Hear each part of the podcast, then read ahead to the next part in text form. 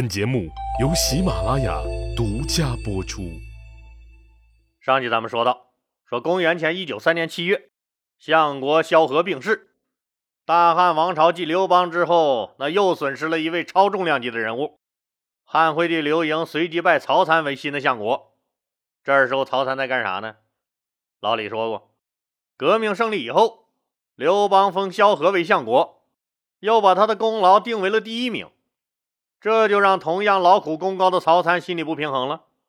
曹参认为，说把萧何封为相国，他是没意见的，但是把指挥在后方筹粮征兵、那安安稳稳做后勤工作的人的功劳，那定的比他这个一直在最前线提着脑袋拼命的人的功劳还高，他实在是想不通。他觉得可能是萧何给刘邦嚼了啥老婆舌头，或者是给刘邦送了大礼啥的。毕竟他是管后勤的，那这些他方便的很，所以自己才处处闹不过他萧何，也就和萧何产生了隔阂，在朝中也是面和心不和，有时候在国家大事上还互相抬个杠。刘邦没办法了，只能把曹参调任自己的大儿子刘肥的齐国任相国去了。这下子俩人相隔着千重山万里路，再也拌不成嘴了。俩人虽然都是相国。但一个是中央大员，一个是地方官吏，这级别差的可不是一星半点儿。不过曹参人家有意见归有意见，但这个人还是很有上进心的，也憋着一股劲儿和他萧何比试一下。以前咱靠打打杀杀夺了天下，现在不行了，只能扔下马刀学习治国之道。所以他一到齐国，马上进入了角色。虚心征求那些个文化人治国之术，这下可算进了熙熙攘攘的菜市场喽，咋吆喝的都有。有人就主张对国家大明大放式的管理，对经济下猛药，大水漫灌；有人却主张对经济和风细雨，润物于无声；有人主张投资拉动，有人主张消费拉动，吵得曹参脑壳都疼。哎，那有没有一个既符合齐国国情，那又能建设好国家的治国理念呢？当然是有了。那谁这么高明啊？那当然是盖公了。曹相国就提着厚礼，亲自登门去请教盖公。那盖公是谁？他是著名黄老派大师岳陈公的高徒，名气大得很。盖公一见曹相国亲自来拜见。知道曹参这个人很认真，也是真心准备治理好国家的，也就不藏着掖着了。那开门见山告诉了他一套非常适合齐国国情的治国理念，那就是啊，治国贵在清静无为，让百姓自行安定。中心思想就是他黄老派的精华，主张无为而治，清心寡欲。曹参虽然当时还一知半解。但觉得这个办法可行，就按照盖公的方法实行了。结果实行一段时间，那效果非常的好。曹参马上拜盖公为齐国政府经济顾问兼政策研究室主任。很快，齐国就在各诸侯国脱颖而出。曹参治理齐国的九年间，那无论政治、经济、文化、商业、工业和农业，都是名列全国前茅的。那什么是黄老之学呀？所谓的黄老啊，是指皇帝和老子。皇帝是五帝之一，老子则是先秦时期道家的开山鼻祖。代表作品咱们都知道，就是《道德经》。战国时期的齐国有很多著名的思想家和哲学家研究他们，把他们合称为黄老。老子不就认为吗？说如果大家都回归自然。回到最初的小国寡民的状态，那天下不就是没事了吗？天下无事，这不就等于做了一件对百姓最有利的事儿吗？因为汉朝刚刚建立不久，打打杀杀了这么多年，那国家经济遭受了重创。目前的首要任务不就是振兴经济吗？而老子所主张的不扰民、清静无为，那就符合了汉初的基本国情。所以曹参才能在齐国取得这么突出的成绩。说这次接到中央调令以后，曹参决定在新的岗位上大干一场。力争功业名望都超过一直较着劲儿的前任萧何，为国家开创一个新时代，也给他曹参在历史上记下浓墨重彩的一笔。曹参拜见了吕雉和刘盈，领了自己的相国大印以后，正撸胳膊挽袖子、踌躇满志，准备出门大干特干快干的时候，一个人一把薅住了他。哎，相国，等等等等，太后让我给您捎个话。曹参一看是吕雉的老相好辟阳侯沈一基找上门了，赶紧请进府里沏茶倒水摆水果。沈一基为啥来了？就是吕雉怕曹参这个军人出身、只会砍人的二杆子不好控制，坏了自己的好事，就让沈一基先来敲打敲打曹参。沈一基首先代表皇太后李治，那祝贺曹参同志荣升为大汉国的相国，又告诉曹参，太后说了，皇帝年轻好胜，希望曹相国好好的辅佐，不要因皇上急功近利而把事情搞砸喽。我们大汉国刚刚建立没几年，办什么事儿一定要以稳妥为主。千万不要有争强好胜的心态呀！萧何、萧相国当年不就是因为急功近利遭了牢狱之灾吗？最后这句话说的，那可不就是赤裸裸的威胁了吗？也无疑给本来想着准备在全国采取比齐国更激进的货币和财政政策，那大干一场扬名立万的曹参，临头泼了一瓢凉水，让曹参瞬间清醒了。步子迈得太大，很容易扯着蛋。不行，自己还是消停会儿吧。吕雉这娘们的狠是谁都知道的，杀了韩信，剁了彭越，卸零碎了戚夫人。沈一基这就是来警告自己的呀。曹参浑身的热血立马冷却了下来。他看出来了，现在还不到自己建功立业的时候，先明哲保了身再说。但是曹参又不想放弃建功立业的理想，那怎么办呢？对喽，还是用治理齐国那一套，还是用黄老之术无为而治。虽然同样能建功立业，但就是不能标新立异闯自己的牌子了。曹参打定无为而治的主意以后，就走马上任了。新官上任也烧了一把火，这把火就是。把衙门里那些能说会道、夸夸其谈、咄咄逼人的家伙都安排下了岗，而那些个不苟言笑、默默无闻、老成木讷、干实事、一直被人瞧不上、挨排挤的人，很荣幸的上岗了。国家的大政方针也都是依据原来萧何定下来的道道，按老规矩执行，没走一点样，更没制定新的国家政策。人员调整完后，曹参就放心的喝酒去了。从此以后啊，曹参、曹相国是大的酒局三六九，那小的酒局是天天有。小皇帝刘盈这时候刚从对母亲吕雉残忍的愤怒和震惊中缓过神来，准备新人新气象，觉得原来耍刀玩枪的曹参曹大爷，那肯定比扒了算盘珠子的萧何萧大爷来的硬气，还准备借着曹参这个新相国干一番事业呢。况且自己也慢慢长大了。权力也该从母亲手里收回来了。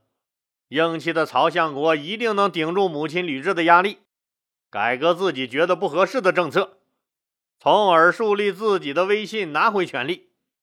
没想到曹参居然啥也不干，每天就知道喝酒。刘盈就不高兴了，这工资一点不少拿，咋就不知道干点活呢？还要点脸不？实际这个问题啊。那些个原来相国府的官员，也就是人家原来萧何的下属，现在成了他曹参的下属的那帮子人，那最先感觉到了不同。以前跟着萧大人干活，大家是每天都在忙活，萧何更是起五更睡半夜的为国操劳。现在曹相国可真会享受，天天喝大酒，啥也不操心，这不就是混日子吗？同样是相国。那差距咋这大呢？你对得起国家的培养、人民的嘱托吗？这不行啊，相国呀！朝廷里就陆陆续续有一些老同志，那本着治病救人的原则，来私下找曹参谈话了，想和曹参讲讲为相之道。没想到他们一进门就被曹三拉上了酒桌，一杯接一杯的喝，一杯接一杯的劝，喝酒间隙准备谈一下这个事儿，谁知道刚开口起了个头，曹参就大手一挥：“今天咱哥俩就喝酒叙旧，不谈工作，不谈工作。”曹参酒量还大。结果每个想劝他的人，那都是一脸清醒的来，一脸懵逼的走。久而久之，大家都知道了这位相国大人的办事原则：你酒喝多少，我都奉陪到底。想和我谈工作，门儿也没有。曹参这种工作态度，那实在是让人感叹不已。大家一致的感觉就是，这届政府好混，实在太他妈好混了。相国都按部就班，不求上进，咱们瞎嚷嚷个啥？得，咱也别追求什么理想政绩和进步了，咱也紧跟领导的步伐，喝酒混日子吧。当然了，人家所说这个混日子，可不是说他相国府里的这些个人不干活啊。刚才咱们不是说了吗？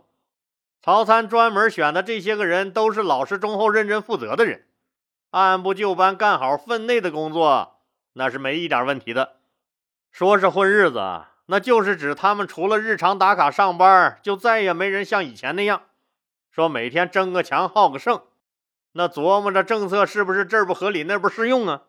是不是来个改革呀？的瞎提意见。曹参的相国府后面隔着后花园就是职工宿舍，住的都是他相国府的大小官吏。这些人索性把宿舍也改成了吃喝玩乐的场地。这些个官吏的工作作风，那当时只能用一个词来形容：堕落。那真是，那国事家事天下事，那事事不关心。啤酒白酒青稞酒，那酒酒见真情。这就让很多人看不惯了。相国，你不干活也就算了，你看看你手底下这帮人都啥样了，还有点理想和上进心没？但相国府的人谁敢管呢？那只能让他曹相国自己管。但怎么让曹相国知道他手底下的这帮子人除了喝酒也是啥也不干这事儿呢？难呐！自己要是再去提意见，没准又跟上次一样被曹相国灌醉，被家人抬回去，丢人现眼不说，那主要是没效果啊！咋办呢？到底是三个臭皮匠顶一个诸葛亮，大家想来想去，还真想出了一个好办法。说，在一个月朗星稀的晚上，一听相国府的官员们又在宿舍开起了 party，大家就假装请曹相国去后花园散步赏月。大伙都以为曹参听见自己府里的官员们大吃二喝会训斥他们，没想到曹参一听见吆五喝六的划拳声，立刻就兴奋了。直接踩着个小梯子，那翻过围墙就加入了喝酒的队伍。完了，完了，看样只能太后和皇帝出面才能管得了你了。对曹参光喝酒不干事的官僚作风，吕雉知道，刘盈也知道，但吕雉本就希望他这么干，自然是放任不管了。可是刘盈却急了，这段时间以来。朝廷里有正义感的官僚们也都纷纷掀起了对小刘皇帝说句心里话活动。当然了，都是以其他事儿为幌子，最终都隐晦的、遮遮掩掩的拐到了曹相国的工作作风上来。刘盈之前对老爹推荐的这个曹大爷是抱着很大希望的，没想到曹参原来是个酒囊饭袋，不但自己每天饮酒作乐。还带领大小官员一起花天酒地，曹大爷，你这人也忒不靠谱了吧你？你说直接训斥你吧，怕大家面子上都不好看。毕竟你是咱亲亲的曹大爷。你说不说你吧，这样下去还了地？我大汉国不要了我？思来想去，刘盈找来了当时任中大夫的曹参的儿子曹竹。经过一番委婉的提醒，曹竹终于明白了。那皇上这是让我回去劝劝我爹呀，不明说这是给老爷子留着面子呢。回家以后找了个机会，曹竹就问：“哎，老爸，我咋看着你天天喝酒呢？小皇帝年轻，没有啥治国经验，朝中大事不是应该由您处理的吗？您这每天喝酒作乐，只怕，只怕要误事儿啊！只怕是误个屁事儿，误事儿！小崽子，没大没小的。”啥时候轮到该你管老子的事了？那天晚上，朝竹得到了意想不到的奖励，奖励了他整整二百大板。有人说了，二百大板早打死了。确实，你要在衙门里挨了大板，估计早被打死了，至少把屁股打没了是肯定的。曹族是在家里挨着打，那您觉得哪个下人那么不长眼，能往死了打少爷？所以导致朝族第二天一瘸一拐去上朝的原因，也是因为他爹最后打的那几板子，一边打还一边骂：“小子，国家大事岂是你这般不懂世故的毛头小子、愣头青能懂得了的？”刘盈一看曹竹拖着个被打烂的屁股，一瘸一拐的来上朝了，就知道他挨了他爹曹参的揍了。开完晨会以后。刘盈单独留下了曹参，是朕让曹竹劝你的，你咋狠心把娃打成这样？为啥我让他劝你？你呀，真得好好琢磨了。曹参一愣，哦，原来自己那儿子被皇帝当了枪使了。曹参赶紧跪下向刘盈谢罪，心里也清楚，看样今天自己不说个所以然来。那皇帝，你还真以为我曹参是个酒囊饭袋呢？那自己恐怕以后要荣获史上难得的百分百差评哥这个称号了。实际上，咱们说，那曹参的黄老之术无为而治，不仅仅在齐国适用，对刚刚建国百废待兴的整个大汉朝都适用，实际同样也能建功立业。曹参原来想大干一场，那完全是想再拔高一下，超过前任萧何。俩人不是一直因为功劳的事憋着劲呢吗？现在吕雉人家一警告，曹参也就顺势而为，那就不创新了呗。想到这儿，曹参突然来了个反问：“请问陛下，您和先帝相比，哪个更圣明一些呢？”其实这么问皇帝，那是很需要勇气和胆量的。一旦皇帝挂不住，酸了脸子。那可就不好玩了，恐怕要祸从口出了。我怎么能比得上先帝的圣明呢？面对曹大爷的问话，刘盈没有生气。那么，陛下以臣的才能跟萧相国比，您觉得又怎么样呢？曹参接着又问。刘盈犹豫了一下，似乎萧相国要比你强那么一点点。你看，这不就结了吗？陛下，先帝和萧相国把国家的大政方针和法律法规都制定好了。既然咱们不如人家，而且以前他们制定的政策也都还适用，那咱们就不折腾了吧？折腾不也是瞎折腾吗？现在咱们只要按照他们的规章制度执行下去，那不就行了吗？对呀，刘盈终于大彻大悟。如拨云见日，看见了那个躲在云层中的答案，无为而治。刘盈深深的被曹参折服了，从此再也不说曹参是个不管事儿的相国了。曹参做了三年相国就去世了，由于他突出的政绩，他和萧何都成为了汉初名相。这就是萧规曹随的故事。不过。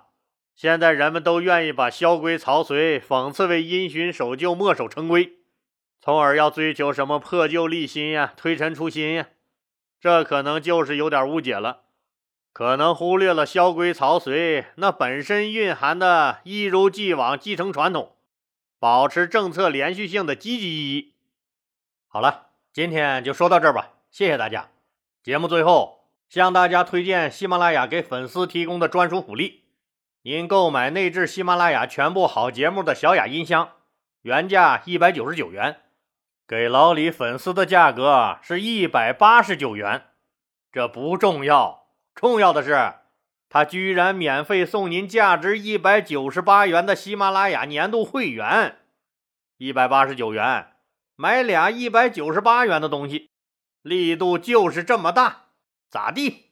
快抓紧时间下手吧！我估计一转身，这好事可就没了。请您点击播放条上面的那个红色购物车，或者点击节目简介中的链接，也可以点击主播头像进入我的店铺购买。店铺里都是老李精挑细选出来的淘宝、京东为粉丝准备的特惠好物。您得了实惠，又支持了老李顺利晋级，何乐而不为？谢谢喽！